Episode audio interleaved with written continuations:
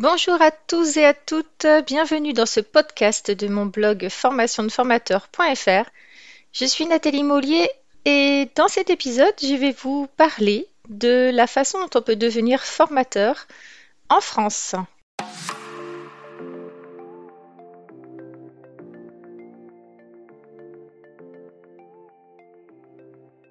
Avant de faire le grand saut dans l'aventure de la formation, vous vous demandez certainement comment faire pour devenir formateur indépendant et si cela est fait pour vous. Alors dans euh, ce podcast, je vais essayer de répondre à cette question à la lumière de mon expérience et uniquement de mon expérience. Premièrement, alors d'un côté simplement juridique, ben, en France, n'importe qui peut devenir formateur, qu'il n'y a pas de diplôme obligatoire pour exercer dans cette profession. Toutefois, après, euh, il est quand même nécessaire de bien connaître son sujet. Ceci dit, avant l'apparition sur Internet des blogs, des webinars et autres chaînes YouTube ou podcasts, j'aurais spontanément dit en fait qu'il fallait être expert dans un domaine ou en tout cas avoir une expérience significative d'au moins 5 ans afin de pouvoir transmettre aux autres un savoir, un savoir-faire et ou un savoir-être, enfin surtout les trois. Mais aujourd'hui, ma réponse est plus mitigée et je vous explique pourquoi dans un instant. Alors, comment devenir formateur en France? Alors en fait, ma réponse va dépendre un peu du type de formation que vous voulez faire, soit en présentiel, soit en distanciel. Alors, si vous voulez devenir formateur en présentiel, c'est-à-dire dans une salle avec des stagiaires, que ce soit face à des étudiants ou à des adultes, je vous conseillerais d'avoir une très bonne expertise dans un domaine précis. En effet, ce type d'intervention nécessite de bien connaître son sujet, car les stagiaires en face de nous ont beaucoup d'attentes. Euh, certains déjà connaissent en plus votre sujet, hein, ils sont venus se perfectionner. Euh, mais les stagiaires sont en général dans la réciprocité, donc ils vont vous poser des tas de questions et vont attendre des réponses spontanées de votre part. Alors bien sûr, on n'est pas des machines, parfois on ne sait pas, euh, il y a l'art et la manière effectivement de répondre à ce genre de situation. Mais de façon générale, vous devrez toujours savoir euh, euh, plus de 100% du sujet pour en sortir euh, peut-être que 50% lors de vos animations en présentiel. Cela dépendra du niveau de vos stagiaires. Alors par contre, si vous voulez devenir formateur donc sur Internet ou en distanciel, par contre, si vous voulez devenir formateur sur Internet, eh bien, vous pourrez peut-être être débutant dans une matière. Au travers d'un blog, par exemple, vous pourrez expliquer aux autres euh, comment vous faites, euh, comment vous progressez, citer les erreurs que vous avez commises et surtout comment vous vous améliorez au quotidien, afin que les autres puissent faire comme vous. En fait, là, on fonctionne par l'exemplarité de la découverte et de l'apprentissage. Et ça intéresse un certain nombre de personnes. Tout dépend bien sûr du sujet.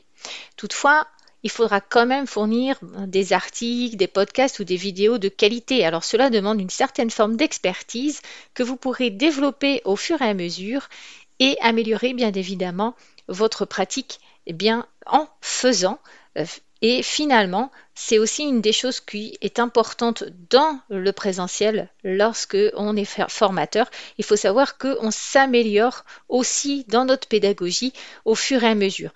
Et on apprend de plus en plus de choses aussi sur notre sujet. Mais euh, il y a quand même cette interaction avec le stagiaire qu'il n'y a pas en distanciel, c'est-à-dire pas cette interaction immédiate. Alors, dans tous les cas de figure, je vous conseille d'être passionné par un domaine, par un sujet. C'est ce qui vous permettra de devenir un excellent formateur ou une excellente formatrice, bien sûr. Bien évidemment, plus vous en savez sur votre sujet, plus vos animations, qu'elles soient en présentiel ou en distanciel, seront faciles pour vous à réaliser. Ce que je peux vous recommander également, c'est de ne jamais vraiment vous positionner comme un expert absolu dans le domaine que vous enseignez, même si vous estimez que vous avez une méga expérience. Euh, alors pourquoi? Parce que tout simplement parce qu'une position d'expert peut vous rendre absolument ben, imbuvable pour les autres, notamment pour les débutants, ou alors trop difficile à comprendre car sans s'en rendre compte, bien, on se met à jargonner, à utiliser en fait le vocabulaire précis d'un domaine, alors que peut-être que notre public est vraiment débutant. Donc, euh, comment dire? L'expertise, c'est bien. C'est bien parce que c'est euh, là-dessus que vous allez vous asseoir pour pouvoir euh, bah, mettre en place vos formations. Mais Moi, j'insiste vraiment sur le fait de continuer à être dans la simplicité, dans la neutralité, dans la bienveillance, afin de permettre à tous les stagiaires, quel que soit leur niveau, en fait, de suivre nos formations. Alors, n'oublions pas, bien sûr, que si les gens viennent vers nous, hein, que ce soit en face à face ou en distanciel, hein, c'est parce qu'ils n'ont pas une parfaite connaissance et maîtrise de euh, notre sujet, euh, voire, par exemple, qu'ils débutent complètement dans cette matière. Donc, ce qui peut expliquer d'ailleurs euh, le succès des blogs, hein, des personnes qui ne sont pas dans une posture d'expertise, mais qui sont aussi dans une posture d'apprentissage dans un domaine qui leur plaît, comme leur public au final. Alors, expertise, oui, lorsque on est en présentiel, ça paraît vraiment important, mais pas une position d'expert, plutôt une position neutre et bienveillante. Et j'y reviendrai au travers des différents podcasts que je vais faire, mais je vous explique aussi tout ça euh, dans mon blog si vous voulez aller euh, le consulter. Alors un autre point important quand on veut devenir euh, formateur, notamment en présentiel, eh bien c'est la pédagogie. Alors en présentiel, c'est sûr que comme il y a une grosse interaction avec les stagiaires, contrairement euh, lorsqu'on forme en distanciel. Alors, je ne parle pas de ceux qui font des formations euh, avec Zoom ou des outils comme ça. hein. Je parle de ceux qui ont des blogs ou qui font des formations, euh, qui mettent sur des, euh, sur des sites spécifiques et puis ensuite les gens les achètent il n'y a pas forcément d'interaction physique. Donc là, pour ces formateurs en présentiel, eh ben, il vous faudra développer beaucoup de compétences en pédagogie spontanée, car il vous faudra gérer les interactions avec les stagiaires et puis bien sûr les interactions des stagiaires eux. Alors il y a aussi parfois la gestion des émotions, là et vôtre, celle des stagiaires. Donc j'en parlerai hein, dans d'autres podcasts notamment euh, sur la gestion des attitudes euh, difficiles. J'en fais quelques articles à ce sujet, donc euh, voilà, je vous invite à lire éventuellement le blog ou à attendre mes prochains podcasts. Alors, par contre, quand vous êtes tout seul devant votre ordinateur et que vous avez tout votre temps pour créer vos podcasts, vos, voilà, vos vidéos sur YouTube et, autres formations en ligne, mais cela demande de la concentration, de la technique, de la patience, Toutefois, vous êtes seul hein, et personne ne vous met la pression à part vous-même. Il n'y a pas ce retour immédiat. Par contre, il y aura des retours dans des commentaires, des questions et tout ça que les gens, bien sûr, vous enverront. Euh, bien évidemment, vous pourrez par exemple écrire un article par semaine ou 8 ou 10 euh, si vous le souhaitez, bref. Alors par contre, pour animer en face à face, eh bien, il faut être extrêmement structuré et c'est de préparer à l'avance, euh, car il va falloir être capable aussi de gérer certains imprévus. en fait, euh, sans vouloir faire de vilain jeu de mots, bah, devenir formateur, bah, ça s'improvise pas. Enfin, formateur, surtout en présentiel. En effet, ce n'est pas une fois devant vos stagiaires qu'il faudra chercher ce qu'il faut dire et comment le dire. Donc cela demande de développer des compétences un peu différentes qu'en distanciel. Il faut aussi bah, tenir dans la durée, car les formations présentielles durent entre 2 heures et 8 heures. Euh, bien sûr, il y a quelques coupures. Euh, par exemple, sur une journée complète, il y aura une pause de 15 minutes le matin, une de 15 minutes l'après-midi, avec bien évidemment une pause d'une heure ou une heure et demie entre midi et deux. Ceci dit, euh, à chaque fois, vous êtes souvent hein, avec vos stagiaires. Donc c'est vrai qu'ils continuent à discuter, à échanger avec vous, à vous poser des questions. Il est parfois difficile de s'isoler dans ces situations-là. Ce qui fait qu'animer des formations en face à face peut être extrêmement fatigant. Ça demande beaucoup d'énergie.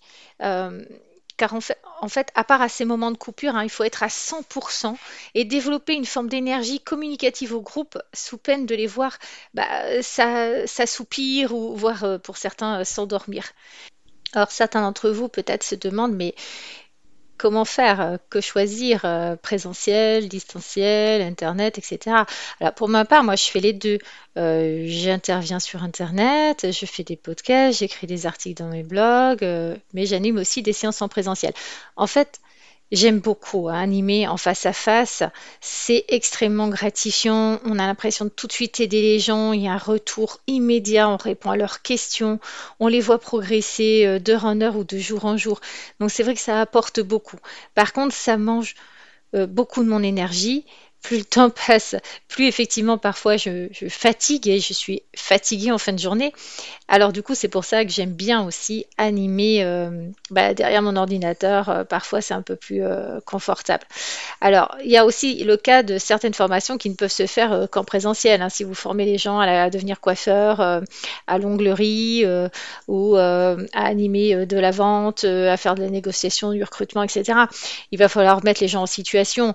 Il va falloir faire des simulations des jeux de rôle. Euh, enfin voilà, sinon les, gens vont pas progresser, ils peuvent pas progresser de chez eux euh, tout seuls dans leur coin. Donc le type de formateur que vous serez hein, dépendra aussi bien sûr de cette matière que vous allez euh, enseigner et transmettre aux autres. Donc en résumé, pour devenir formateur en France, eh bien tout le monde peut être formateur dans le principe car aucun diplôme n'est requis. Toutefois, il faut une bonne expertise ou une passion dans un domaine pour animer en face à face. Il faut aussi une bonne dose de pédagogie pour animer en présentiel. Et puis il faudra apprendre à vous organiser, que ce soit pour travailler seul devant votre ordinateur ou que ce soit pour former les gens en présentiel. À vous de jouer maintenant. Alors maintenant que nous avons parlé de la façon dont on peut devenir formateur en France, eh bien, euh, dans un prochain podcast, je vais vous parler euh, du choix de votre statut, puisque quand même, il vous faudra un statut professionnel pour pouvoir exercer. En complément de ce podcast, j'ai écrit un article détaillé sur ce sujet que je vous invite à lire sur mon blog formationdeformateur.fr. Merci de m'avoir écouté et je vous dis à bientôt pour un prochain podcast du blog formationdeformateur.fr. En attendant, n'hésitez pas à vous rendre sur le blog pour consulter les derniers articles et pourquoi pas vous abonner. Et bien sûr, si vous avez aimé ce podcast, vous pouvez me laisser un avis et une note. À très vite